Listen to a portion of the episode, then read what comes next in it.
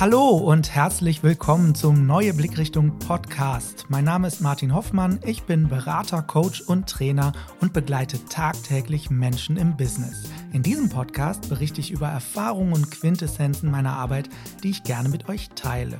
Heute geht es um das Thema Unconscious Bias also unbewusste Vorurteile. Wir wollen uns mal anschauen, was das überhaupt ist und wie das auf unseren Arbeitsalltag wirkt. Und dazu habe ich meine Expertin eingeladen, die sich mit diesem Thema auskennt. Und zwar die Psychologin Dr. Wiebke Steg. Hallo Wiebke. Hallo Martin, danke für die Einladung. Schön, dass du dabei bist. Ich freue mich.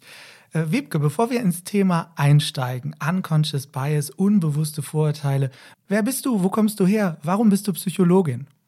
Ja, wo komme ich her? Also ich komme aus dem Norden von NRW, Ostwestfalen-Lippe, um genau zu sein. Hier sitze ich auch gerade. Und ähm, bin dann immer weiter südlich gewandert, so in meinem beruflichen und Ausbildungshintergrund. Habe in Bochum studiert, darüber ist ja auch die Connection von uns beiden zustande gekommen. Habe dort Wirtschaftspsychologie im Bachelor und Psychologie im Master studiert mit dem Schwerpunkt auch da auf Wirtschaftspsychologie und Organisationsentwicklung. Bin dann noch ein bisschen mhm. weiter südlich gewandert Richtung Mainz und jetzt schiele ich gerade schon Richtung München, um den Bergen ein wenig näher zu kommen. Also okay, du magst um mich, Berge, ja? ich mag Berge, genau. Das, um mich geografisch zu verorten. Ja, warum habe ich Psychologie studiert? Mich hat schon immer interessiert, wie Menschen denken, handeln, fühlen und wieso sich Menschen da auch unterscheiden. Mhm. Und äh, für mich war schon relativ schnell klar, dass es nicht in die klinische Richtung gehen soll.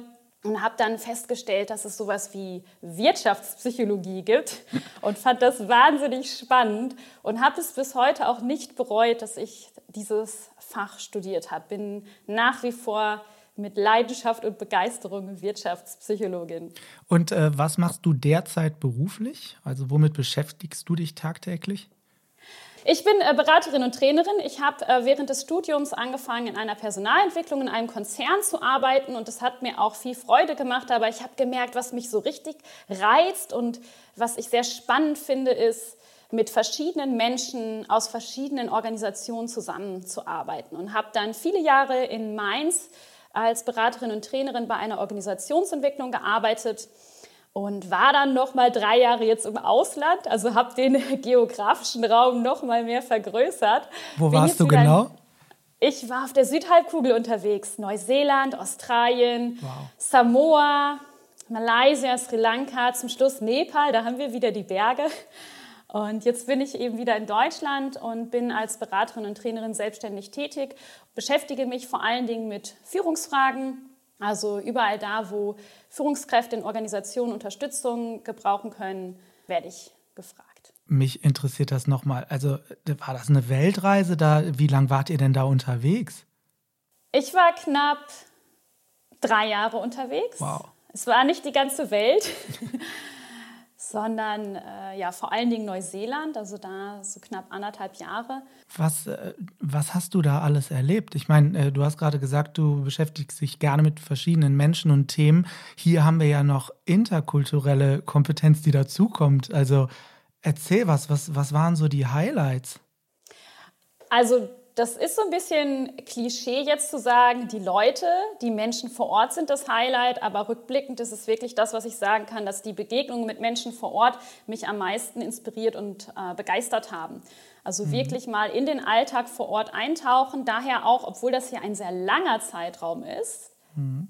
doch relativ wenige Länder für diesen langen Zeitraum, weil wir wirklich vor Ort auch bei Menschen gelebt haben, bei Familien gelebt haben um so ein bisschen zu verstehen, wie ticken die Menschen hier, was sind so Gemeinsamkeiten, also was ist so universell, mhm. in, welchen, in welchen Belangen sind wir Menschen dann doch alle gleich und wo gibt es vielleicht auch Unterschiede.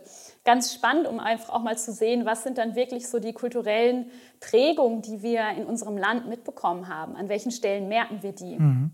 Und äh, das ist ja eine wunderbare Überleitung zum Thema Vorurteile letztendlich kommen wir ja mit so unserem eigenen Mindset in neue Länder und lernen Menschen kennen, die anders denken. Und da bekommt der Begriff Unconscious Bias und unbewusste Vorurteile ja durchaus eine Bedeutung.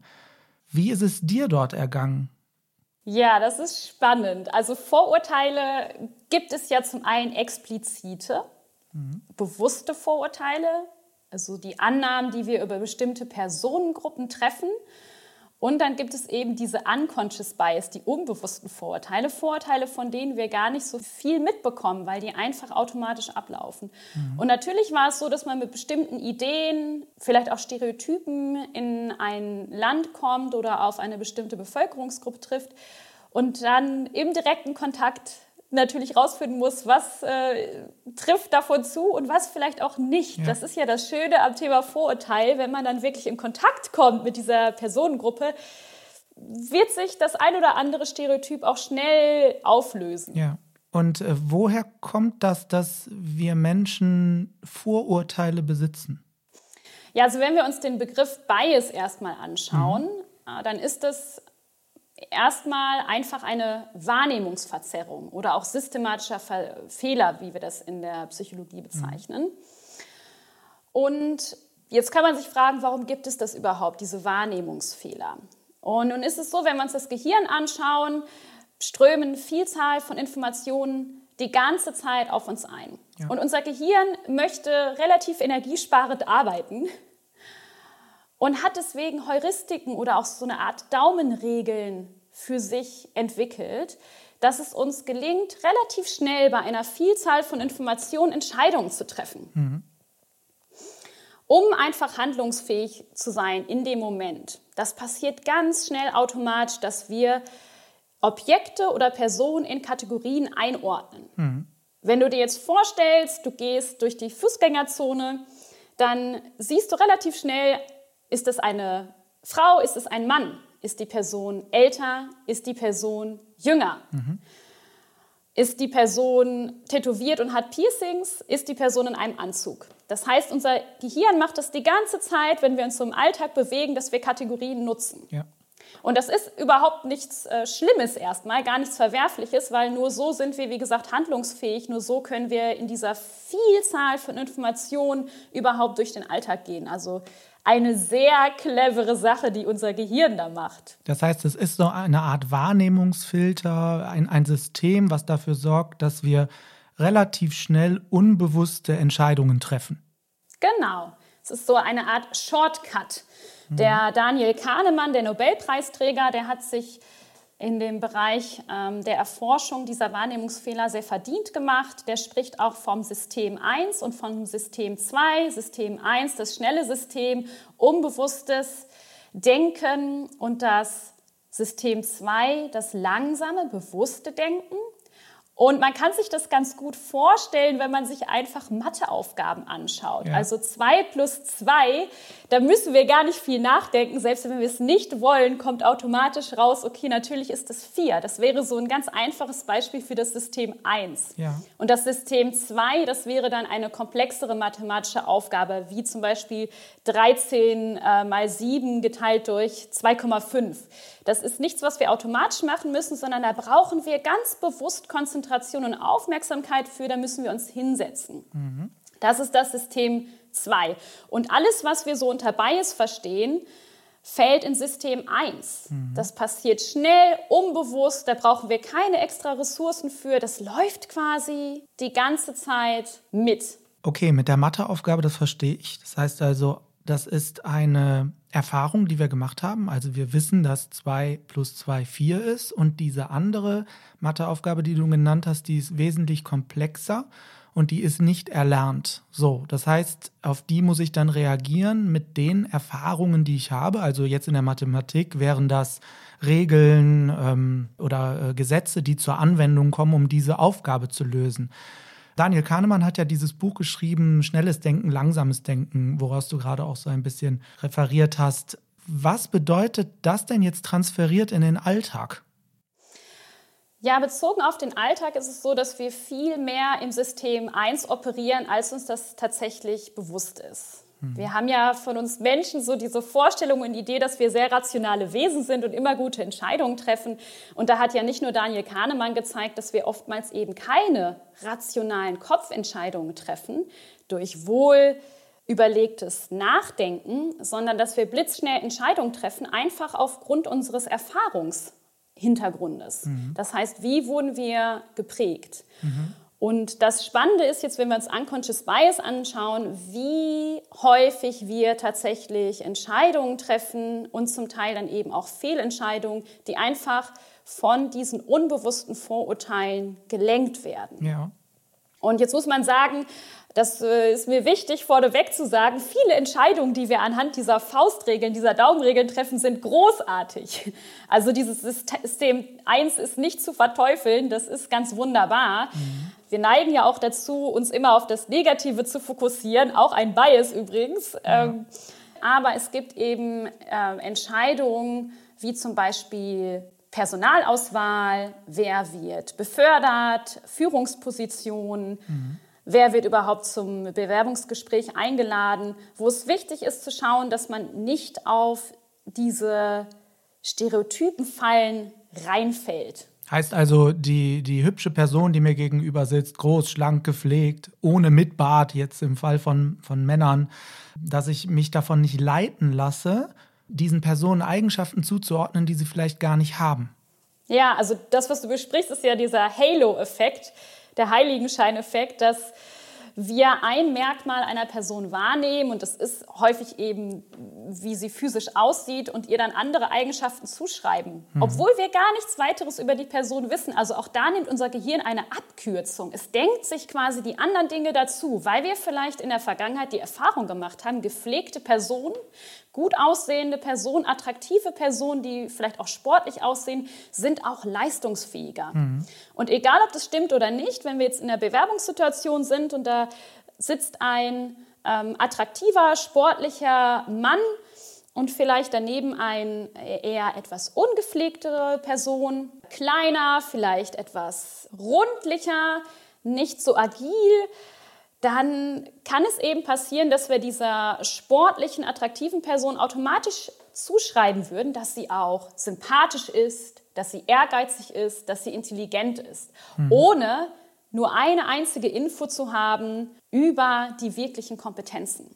Mhm. Und äh, das ist natürlich gefährlich für Personalauswahl, wenn wir jetzt bei dem Beispiel bleiben, weil wir da außer Acht lassen, dass es nicht unbedingt eine Korrelation geben muss zwischen äußerlichen, äußerlicher Erscheinung und Kompetenz. Ja, logisch. Und das versuchen wir ja auch mit der Psychologie und ähm, mit, ja, mit der Forschung aufzudecken und zu schauen, was steckt wirklich dahinter. Da gibt es ja etliche Inventare, um zu gucken, gibt es eine Passung oder nicht. Äh, aus Bochum kommt beispielsweise der BIP das ist ein äh, Inventar, mit dem man relativ gut die Persönlichkeitsstruktur erfassen kann. Und gleichzeitig ist es ja auch so, wenn du das sagst, also ich, ich habe die Erfahrung beispielsweise in der Vergangenheit gemacht, dass da eine, ähm, jetzt nehmen wir in meinem Fall ganz klischeehaft eine attraktive Frau mir gegenüber sitzt, sich bei mir bewirbt um einen Job und ähm, ich dann quasi diesen Halo-Effekt habe, ach, die sieht gut aus und ach, die ist bestimmt auch nett.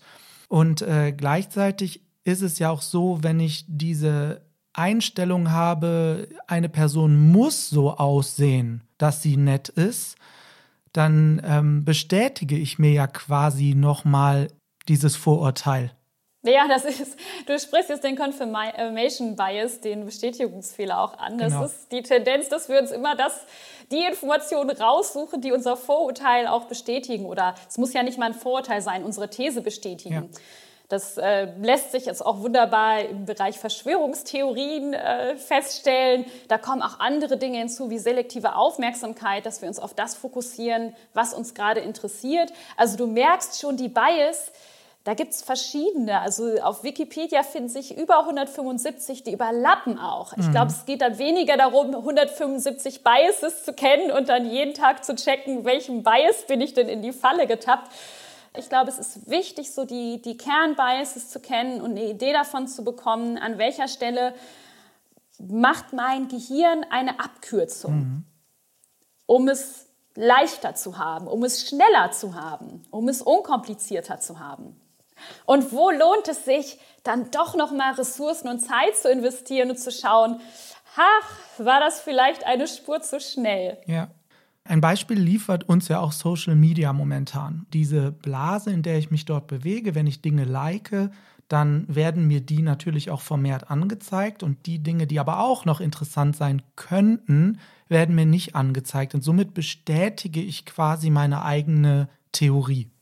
Ja, ja, das ist ein gutes Beispiel dafür, für diesen Bestätigungsfehler, ähm, dass wir eigentlich immer die Informationen berücksichtigen, die uns selber bestätigen in unserer Annahme und alle Informationen, die dieser These oder Annahme widersprechen würden, die blenden wir aus. Da sind wir unglaublich kreativ drin. Ich ja. glaube, jeder von uns findet da Beispiele aus dem eigenen Leben, wo wir denken, ach, ja, das ist vielleicht eine Ausnahmesituation oder da trifft es nicht zu. Und wir fokussieren uns dann schnell wieder auf die Infos, die unsere Meinung bestätigen. Ja. Oder auch eine spannende Heuristik ist die Verfügbarkeitsheuristik. Wir fällen unser Urteil einfach auf den Informationen, die schnell verfügbar sind. Mhm. Und schnell oder leicht verfügbar sind Informationen, mit denen wir natürlich tagtäglich konfrontiert werden. Also da sind die Medien in einer ja, besonderen Rolle. Mhm. Und Informationen, die so einen emotionalen Wert haben, die überraschend sind oder anders sind, die können wir besser erinnern. Das ist auch eine gute Erklärung dafür, mhm. warum wir so Angst haben vor Flugzeugabstürzen oder Terroranschlägen, weil solche Ereignisse natürlich viel mehr in den Medien präsent sind. Wir werden da immer wieder mit konfrontiert und die sind überraschend, die weichen ab von der Norm, die haben einen emotionalen Wert, das macht uns Angst. Mhm. Und darüber vernachlässigen wir die statistische Wahrscheinlichkeit, dass es natürlich viel häufiger Autounfälle gibt oder Menschen mhm. äh, sterben aufgrund von meinetwegen äh, Langzeitfolgen vom Rauchen. Mhm. Da gibt es auch spannende Forschung zu. Mediziner, die näher an äh, Lungenkrebspatienten dran sind, die rauchen dann auch weniger. Also die Informationen, die verfügbar sind, die beeinflussen, was wir für Entscheidungen fällen. Vielleicht kennst du das auch selber, dieses Gefühl, in so einer Bubble zu sein. Ja. Ich weiß nicht, wie, wie ging es dir, Martin, als Trump gewählt wurde? Äh, ja, also äh, allein schon, dass ich mich noch dran erinnern kann, zeigt ja, dass es was mit mir gemacht hat, wo ich mich gefragt habe, wie kann das sein, dass da ein Mensch gewählt wird, von dem wir glauben zu wissen, dass er das eigentlich nicht drauf hat. Und äh, trotzdem ist es passiert. Jetzt kann man das ja auch tatsächlich umkehren. Auch ich habe dann natürlich immer so eine gewisse Salienz, dass wenn dieser Name allein auftaucht, dass ich das schon mal grundlegend ablehne, was mit diesem Namen verbunden ist. Also egal, welche Entscheidung er trifft oder egal, was da passiert, es wird erstmal mit diesem Namen verknüpft und in dem Moment ähm, werde ich der Sache dann auch überhaupt nicht gerecht, weil ja unter Umständen gar keine Faktenbasis da ist, aufgrund derer ich mir ein Urteil erlaube. Also dort bin ich auch meinem eigenen Confirmation Bias schon wieder aufgesetzt. Also der hat ja. mich dann schon wieder voll im Griff. Ja, das ist schön. Das Beispiel zeigt ja eigentlich auch, wie viele Biases so ineinander spielen. Erstmal ist dieser Verfügbarkeitsbias da, dass wir aus unserer eigenen Bubble, aus unserem eigenen sozialen Umfeld eigentlich so die Informationen vorliegen haben, dass man eben nicht jemanden wie Trump meinetwegen wählen würde. Und dann sind ja in dem Jahr viele Dinge passiert. Trump wurde gewählt, die AfD hatte auf einmal wahnsinnigen Zulauf, dann der Brexit. Und da gab es so viele Momente, wo ich dachte, wie, wie kann das denn sein? Wo kommt das ja. denn her? Weil ich natürlich nur die Informationen zur Verfügung hatte, die aus meinem direkten Umfeld stammen. Genau. Und das, was du jetzt nochmal genannt hast, den Confirmation Bias, ja klar, wir suchen dann natürlich Informationen, die bestätigen, ach, das kann doch gar nicht funktionieren. Ja. Meinetwegen ein Mitarbeiter, den wir irgendwie auf dem Kieker haben oder eine Kollegin, einen Kollegen, aus irgendeinem Grund. ähm, jeder Mensch darf ja schlechte Tage haben. Hatte die Person einen schlechten Tag und seitdem haben wir die Person einfach eher negativ eingeordnet, dann wird uns das mit Sicherheit leicht fallen, immer wieder Beispiele zu finden, warum diese Person wirklich nichts kann. Und auch da glaube ich, da kann sich jeder oder jede von uns an die eigene Nase packen. Ja. Da gibt es mit Sicherheit Beispiele, wo man merkt, dass man dieser Person eigentlich keine Chance mehr gibt, weil immer wieder unser Hirn versucht, diese Information, diese Entscheidung oder diese Meinung, die wir einmal gefestigt haben, zu bestätigen. Also ist, ist es auch schon viel Bestätigung von uns selber und von dem, was wir in der Vergangenheit erfahren haben. Wenn ich jetzt äh, zum Beispiel die Erfahrung gemacht hätte, dass eine weibliche Angestellte ähm, zu emotional war oder zu sensibel oder was auch immer, ähm, dann kann das natürlich auch Schwierigkeiten bei Einstellungen, bei Vergabe von Projekten, Aufgaben, Führungspositionen machen, wenn bei mir im Hintergrund immer diese Erfahrung ist, oh, damals war da aber jemand der. Und äh, das wiederum spielt dann ja auch ganz klar negativ in meinen Arbeitsalltag ein, ohne dass ich das weiß. Ja, und das ist, glaube ich, die Gefahr, dass wir uns dessen oft nicht bewusst sind. Und es zeigt sich auch, dass gerade Personen, die von sich glauben, dass sie keine Vorurteile haben oder dass sie sehr offen sind, sehr pro Diversität, dass die ganz oft diesen unbewussten Vorurteilen in die Falle tappen. Mhm. Und gerade, du hast es so schön angesprochen, das Thema Gender ist auch so ein Bereich, wie ich zu diesem Thema überhaupt gekommen bin. Ja. Unconscious Bias. Also Stereotype ist ja was im Psychologiestudium, beschäftigt man sich in der Sozialpsychologie damit und das klingt alles sehr trocken. Ja. Und ich dachte, ah, das ist ja spannend aber ich habe den Bezug zu meinem eigenen Alltag gar nicht so gesehen. Und dann kommt man als äh, weibliche Person irgendwann in der Realität an und merkt, ah, da gibt es doch diverse Unterschiede immer noch im Berufsleben. Ja. Das war so diese persönliche Ebene, die dazugekommen ist. Und dann auf der fachlichen Ebene war es so, dass ich mit einem Kollegen mich mit dem Thema Führen von Jung und Alt beschäftigt habe. Das heißt mit Stereotypen, was das Alter einer Person mhm. betrifft. Und dann habe ich gemerkt, oh, it's a real thing. diese, diese unconscious bias, die gibt es in der Tat. Und ich selber habe auch einige davon. Ja.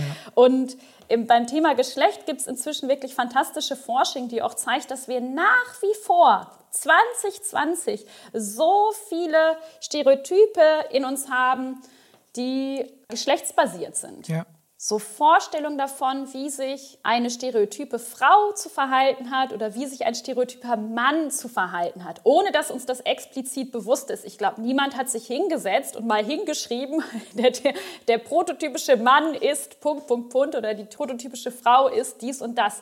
Aber das sind einfach Prägungen, die wir die ganzen Jahre aufgenommen haben, aus dem Elternhaus, in der Schule, Berufsleben, durch die Gesellschaft. Und die sind gar nicht so einfach aus dem System rauszukriegen. Mhm. Also zum Beispiel zeigt sich, dass Frauen, wenn sie für sich selber verhandeln, oftmals schlechtere Verhandlungsergebnisse erzielen. Mhm. Zum einen, weil sie oftmals die Sorge haben, diesen Geschlechterstereotyp, dass man als Frau für die Gemeinschaft steht und sich nicht so hart durchsetzt, dass da die Sorge ist, dass sie diesem Geschlechterstereotyp nicht entsprechen. Mhm. Das wird auch als Stereotype Threat bezeichnet, also die Sorge einer stereotypisierten Gruppe oder Minderheit, dass man diesem Stereotyp auch entspricht. Mhm. Und auf der anderen Seite ist es aber auch so, wenn eine Frau dann sehr hart verhandelt, dass das unbewusst bei der Person, mit der sie verhandelt, als sehr bossy und sehr nicht klischeehaft Frau rüberkommt. Ja. Äh, spannend ist es dann, wenn Frauen dazu angeregt werden, für eine Gemeinschaft, für eine Gruppe zu verhandeln. Das hat man in Experimenten rausgefunden. Ja. Dann ist dieser Effekt auf einmal nicht mehr vorhanden. Das heißt, wenn Frauen sich geschlechtkonform verhalten können, ja. erzielen sie genau die gleichen Verhandlungsergebnisse wie Männer. Und das sind aktuelle Studien wohlgemerkt. Das ja. ist jetzt nicht von 1950. Ja. Da gibt es wahnsinnig viel Forschung zu dem Thema, auch was Führung angeht. Transformationale Führung ist ein Führungsstil, der eher dem Geschlechterstereotyp der Frau entsprechen würde. Mhm. Und es zeigt sich tatsächlich, dass Frauen, die transformational führen, dadurch keinen besonderen Vorteil haben. Während aber Männer, die transformational führen, dadurch einen immensen Performance Anstieg haben. Ja. Das heißt, auch hier ist es so, dass wir erwarten, Frauen sind natürlich kommunal, die sind gemeinschaftlich orientiert. Ja. Das heißt, die müssen so führen. Da ist jetzt keine große Überraschung.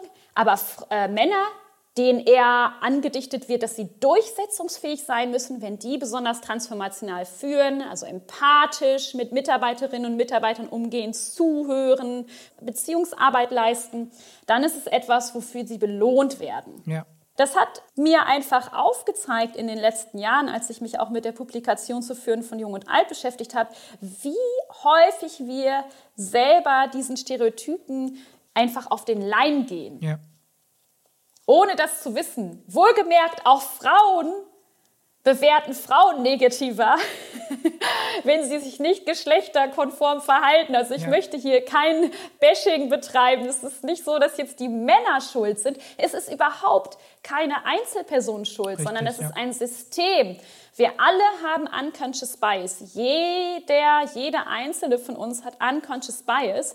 Es geht vielmehr darum, einen unaufgeregten Austausch darüber zu initiieren, zu sagen, wir haben diese Biases, was können wir denn tun als Individuen, als Organisation, Führungskräfte und natürlich auch als Gesellschaft, um uns dieser Unconscious Bias bewusster zu sein und diese zu minimieren. Ja, mich interessiert jetzt natürlich, was machen wir damit? Ne? Also ich erinnere mich zum Beispiel, letzte Woche stand ich am Fenster und äh, sah, wie jemand einparkte und das dauerte und das ging vor zurück und hin und her.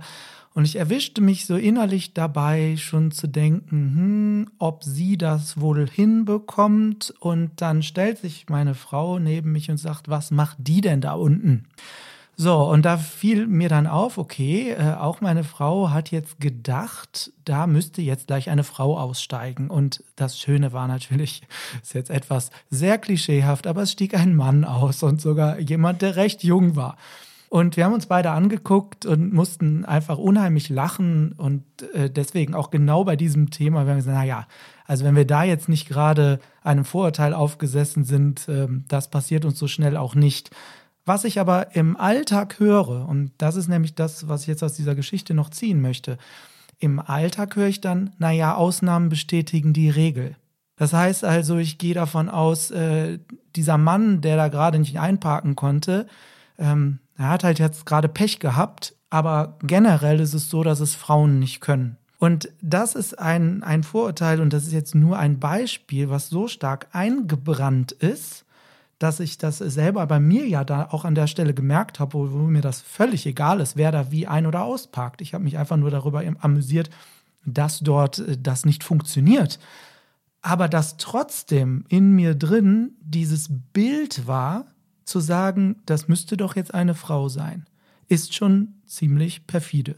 Ja, aber schön ist es ja, dass du mit Humor darauf reagieren konntest. Ich glaube, das hilft auf jeden Fall, sich da wirklich, ich hatte das vorhin schon mal gesagt, an die eigene Nase zu fassen und zu sagen, ups, da habe ich wohl sehr stereotyp gedacht und sich auch von den eigenen Stereotypen überraschen zu lassen, die da nicht bestätigt werden. Mhm. Auch das würde uns ja schon einen enormen Schritt an der Stelle weiterbringen. Was können wir also konkret tun? Wir haben jetzt über ein paar Stereotype gesprochen, ein paar Situationen aufgezeigt, wissen, woher es kommt. Also unser Hirn macht da etwas sehr Gutes, nämlich Informationen so filtern, dass wir die auch verarbeiten können. Also generell ist das ja erstmal gut. So, und dann kommt aber der nächste Schritt, ähm, was kann ich jetzt tun, um zu schauen, ob das wirklich stimmt, was da an Einordnung stattgefunden hat. Und das haben wir ja im Arbeitsalltag äh, jeden Tag, solche Situationen.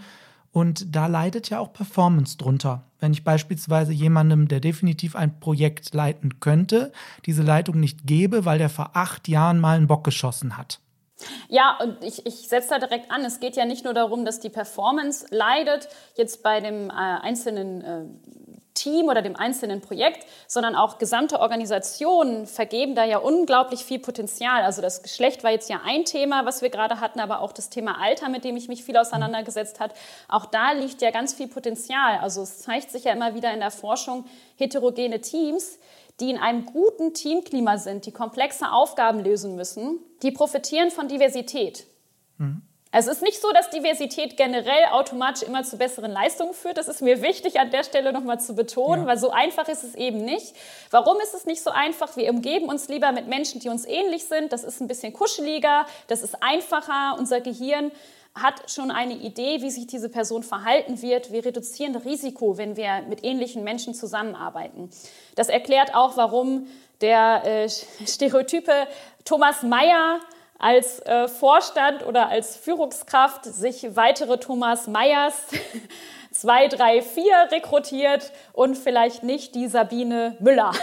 Weil Sabine Müller ist ihm eben unähnlicher als Thomas. Das äh, kann man ihm auch an der Stelle nicht, äh, erstmal nicht vorwerfen. Das passiert uns allen. Aber spannend ist es dann zu schauen, was vergeben wir da auch an Potenzial in Organisationen.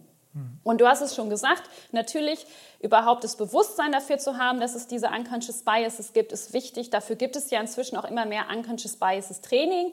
Es hilft auch eine Sprache dafür zu haben. Also unsere Alltagssprache gibt es so gar nicht her, dass wir uns hierüber austauschen. Es braucht da schon auch Fachbegriffe. Es braucht diese Idee von Heuristiken. Auch das ist wichtig natürlich an der Stelle. Es braucht diesen unaufgeregten Austausch miteinander, wo es nicht darum geht, mit dem Finger auf andere Personen zu zeigen. Hm. Aber wir sitzen da alle im gleichen Boot. Mhm.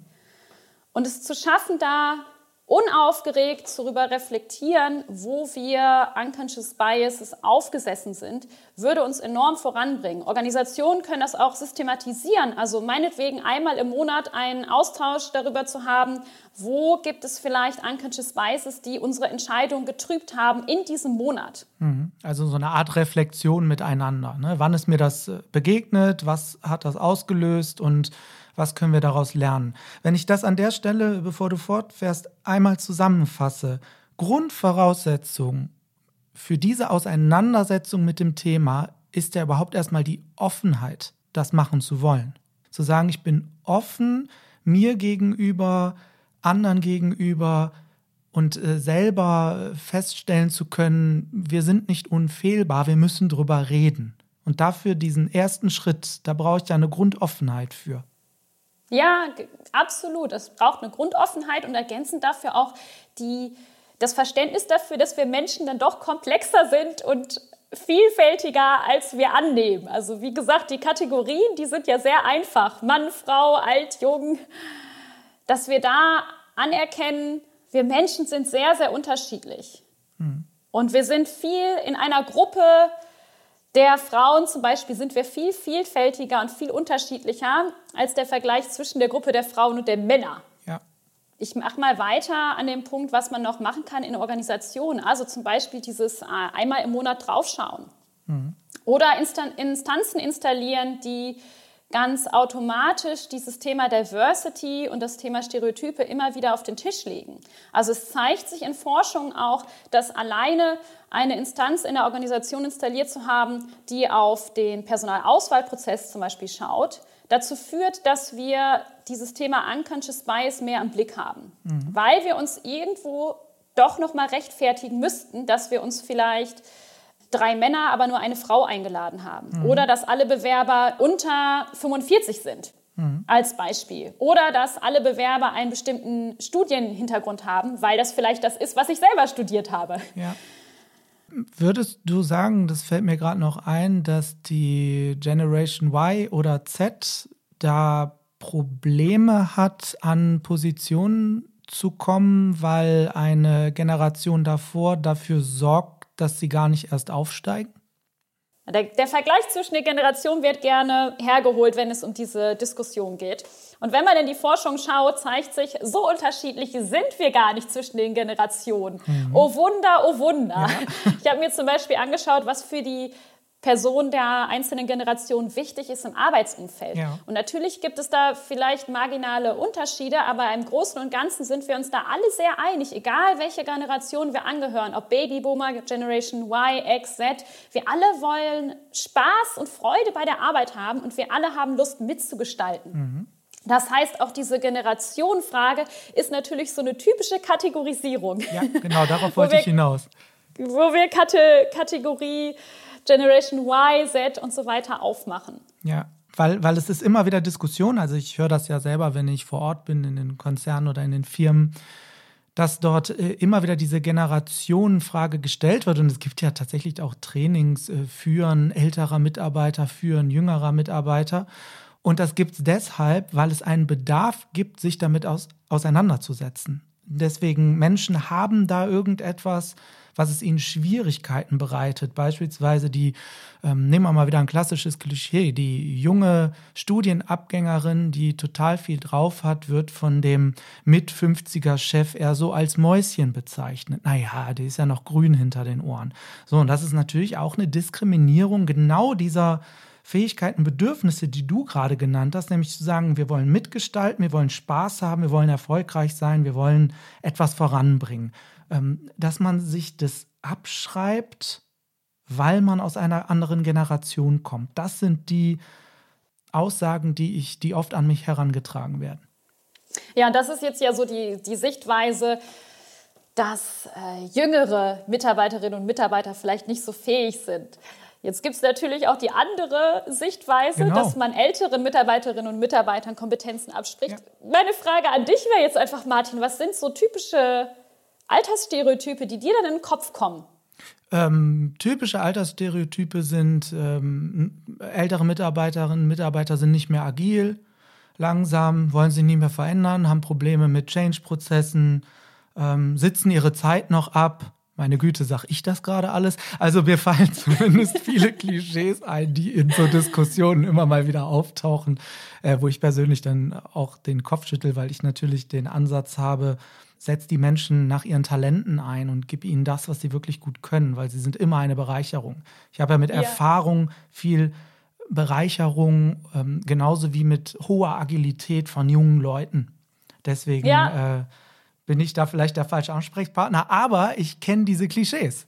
Ja, genau. Also ich gehe auch nicht davon aus, dass du die unterschreiben würdest, die Stereotype. Aber das sind ja so Stereotype, die uns schnell in den Kopf kommen. Ja. Und da hilft es natürlich auch, sich die Forschung mal anzuschauen, was ist denn wirklich dran. Also es gibt fantastische Forschung dazu, die zeigt, dass es keinen Zusammenhang gibt zwischen Alter und Leistung. Mhm. Also weder zwischen zwischen Alter und ganz klassischer Performance, wenn man sich Performance-Maße anschaut, als auch zwischen so Dingen wie krankheitsbedingte Abwesenheit. Mhm. Und das ist ja so ein Stereotyp, was man sich ja sogar erklären könnte. Ach, die Personen sind älter, dann sind die vielleicht auch ein bisschen krankheitsanfälliger, ja. dann, dann, bleiben die mal eher zu Hause, vielleicht müssen die sich so nicht beweisen. Also Ideen kommen uns daher schnell in den Kopf, aber das zeigt sich in den Daten absolut nicht. Also es mhm. gibt keinen systematischen Zusammenhang zwischen Alter und Leistung. Was natürlich nicht heißt, dass es den einen alten Mitarbeiter oder die eine ältere Mitarbeiterin gibt, bei der oder dem das so ist. Aber im großen Bilde gibt es da keinen Zusammenhang. Ja. Und sich das immer wieder vor Augen zu führen, hilft auch in dieser Diskussion, wie altersheterogen Teams jetzt zusammengesetzt werden. Und jetzt, du hast das Thema agil ja. gerade reingebracht, dass ältere Mitarbeiter nicht mehr so agil sind. Also jetzt gerade durch das ganze Thema New Work und Agilität bekommen mhm. diese Altersstereotype nochmal enorm Fahrt, weil agile Methoden ja. mit einem jugendlichen Stereotyp belegt werden. Also ja. die Idee ist, dass das eher was für jüngere, agile, hippe Mitarbeiterinnen und Mitarbeiter ist, sind, die ja aus einer jüngeren Generation kommen. Und auch da ist natürlich die Gefahr, dass wir sehr in der Kategorie alt und jung, agil und nicht agil denken und da Mitarbeiterinnen und Mitarbeiter einfach verlieren. Ja. Wiebke, das äh, sind sehr, sehr interessante Ausführungen und vor allen Dingen, weil es ja auch so viele Studien darüber gibt, kennst du dich auch garantiert damit aus, wie man dieser ganzen Sache denn jetzt begegnet. Also meine Frage an dich, was sind deine Top 5, um Unconscious Bias, unbewussten Vorurteilen zu begegnen und diese zu minimieren? Ja, das kommt jetzt vielleicht ein bisschen überraschend, aber Punkt 1 wäre tatsächlich gutes Stressmanagement und gutes Zeitmanagement. Denn es hat sich gezeigt, je mehr Stress wir haben und, und äh, je mehr Zeitdruck wir haben, umso mehr laufen wir Gefahr, in solche Stereotypen fallen zu tappen. Mhm. Das heißt, wenn wir gut erholt sind, wenn wir gut ausgeschlafen sind, wenn wir nicht überlastet sind, entspannt und entschleunigt, das hilft uns, fundiertere und objektivere Entscheidungen zu treffen. Mhm. Zweitens, gerade in Veränderungssituationen oder wenn wir in Situationen mit hoher Unsicherheit sind, laufen wir auch Gefahr, sehr stereotyp zu denken und zu handeln. Jetzt haben wir hier in der Corona-Pandemie auch ein schönes Beispiel, weil die Zahl der Frauen in den Vorständen noch mal gesunken ist. weil Unsicherheit eben dazu führt, dass wir diese schnellen Daumenregeln anwenden, ohne dass es uns bewusst ist. Mhm. Der dritte Punkt wäre, einfach auch mal eigene Privilegien anzuerkennen und zu schauen, an welchen Stellen gehöre ich denn in die privilegiertere Gruppe, um dann auch Fürsprecher, Fürsprecherin zu werden für die weniger privilegierte Gruppe. Also das, wenn wir jetzt beim Thema Geschlecht bleiben, ist das natürlich hilfreich, wenn sich auch Männer stark machen oder Männer andere Männer darauf hinweisen, wenn sie vielleicht gerade einem Geschlechtsstereotyp in die Falle getappt sind. Oder auch beim Thema alt und jung. Also wenn ich einen äh, Kollegen höre, der sagt, ach, der alte Herr so und so, der lernt doch dieses Programm nicht mehr neu, da schnell auf der Hut zu sein und zu sagen, oh, das klingt aber hier sehr nach Kategorisierung. Mhm. Und viertens, sich ganz bewusst die Aufgabe zu stellen, stimmt mein Stereotyp denn überhaupt? Finde ich vielleicht ein Beispiel in meinem Umfeld, wo das Stereotyp gerade nicht bestätigt wird? Also da offen zu bleiben und sich selber überraschen zu lassen. Also auch wenn wir uns das Thema Alter zum Beispiel anschauen und dann die Idee, dass äh, mit dem Alter alles schlechter wird, gibt es doch auch im Umfeld genug Beispiele oder auch in den Medien von Personen, die auch im hohen Alter noch sehr fit sind. Ich nenne jetzt einfach mal Helmut Schmidt. Mhm. Und fünftens, da komme ich nochmal zu dem Punkt zurück, den ich schon mehrfach genannt habe, hier wirklich in einen unaufgeregten Austausch mit anderen Personen zu gehen. Also meiner Meinung nach sind Stereotype und Unconscious Bias wirklich etwas, was wir aus so einer ungemütlichen Ecke rausholen müssen. Man fühlt sich so ein bisschen unwohl damit, man ist unsicher, irgendwie weiß man selber nicht so genau, wann man Stereotypen in die, in die Falle tappt. Und da unaufgeregt drüber zu sprechen und zu sagen, wir haben alle Stereotype, wir haben alle System 1, wir decken alle automatisch und unbewusst und das ist auch gut. Und an welchen Stellen ist es denn vielleicht nicht so gut? Herzlichen Dank, Wiebke, für die Top 5 und vielen Dank für die Einblicke in die neuesten Forschungsergebnisse, die es dazu gibt. Und äh, was ist denn überhaupt dein Unconscious Bias? Also was passiert dir jeden Tag? Wo sagst du, oh, das war wieder eine typische Wiebke. So ein typisches Stereotyp. Ja. Oh, ich glaube, da gibt es nicht nur eins. Also ich glaube, ich laufe jeden Tag durch die Welt und mache die Schublade auf und mache sie wieder zu und freue mich dann aber inzwischen, wenn ich die Schublade nochmal aufmachen kann. Also ich inzwischen bin ich wirklich begeistert, wenn ich genau vom Gegenteil überzeugt werde, weil man dann wirklich mit so einem Augenzwinkern sich an die Nase fassen kann, an die eigenen und sagen kann, ach ja, da hat mein Gehirn wieder voll in System 1 funktioniert. Gut, dass es System 2 auch noch gibt. Und vielleicht ein bisschen länger schlafen und ein bisschen mehr Erholung einbauen, damit das mit dem System 1 nicht überhand nimmt. Ja, und das ist ein schönes Schlussbild zu sagen, wir haben alle unsere Schubladen. Es ist gut, dass wir sie haben. Es ist wichtig, dass wir sie haben, um Informationen schnell einzuordnen. Aber wir hauen sie eben nicht zu und schmeißen den Schlüssel weg, sondern lassen sie offen, sodass Informationen auch immer wieder in andere Schubladen eingeordnet werden können. Herzlichen Dank, Wiebke, dass du dabei warst. Danke für die Einblicke und ich wünsche dir alles Gute und dass diese Schublädchen immer offen stehen bleiben. Dankeschön, Martin. Das wünsche ich dir auch. Danke, Danke für die dir. Einladung. Danke, tschüss das war's mit dieser Episode. Ich freue mich natürlich über Feedback. Schreibt mir gerne an podcast.neue-blickrichtung.de oder über das Kontaktformular auf meiner Homepage neue-blickrichtung.de oder verlinkt euch gerne mit mir bei LinkedIn oder Xing. Ich wünsche euch alles Gute. Bis bald. Der Martin.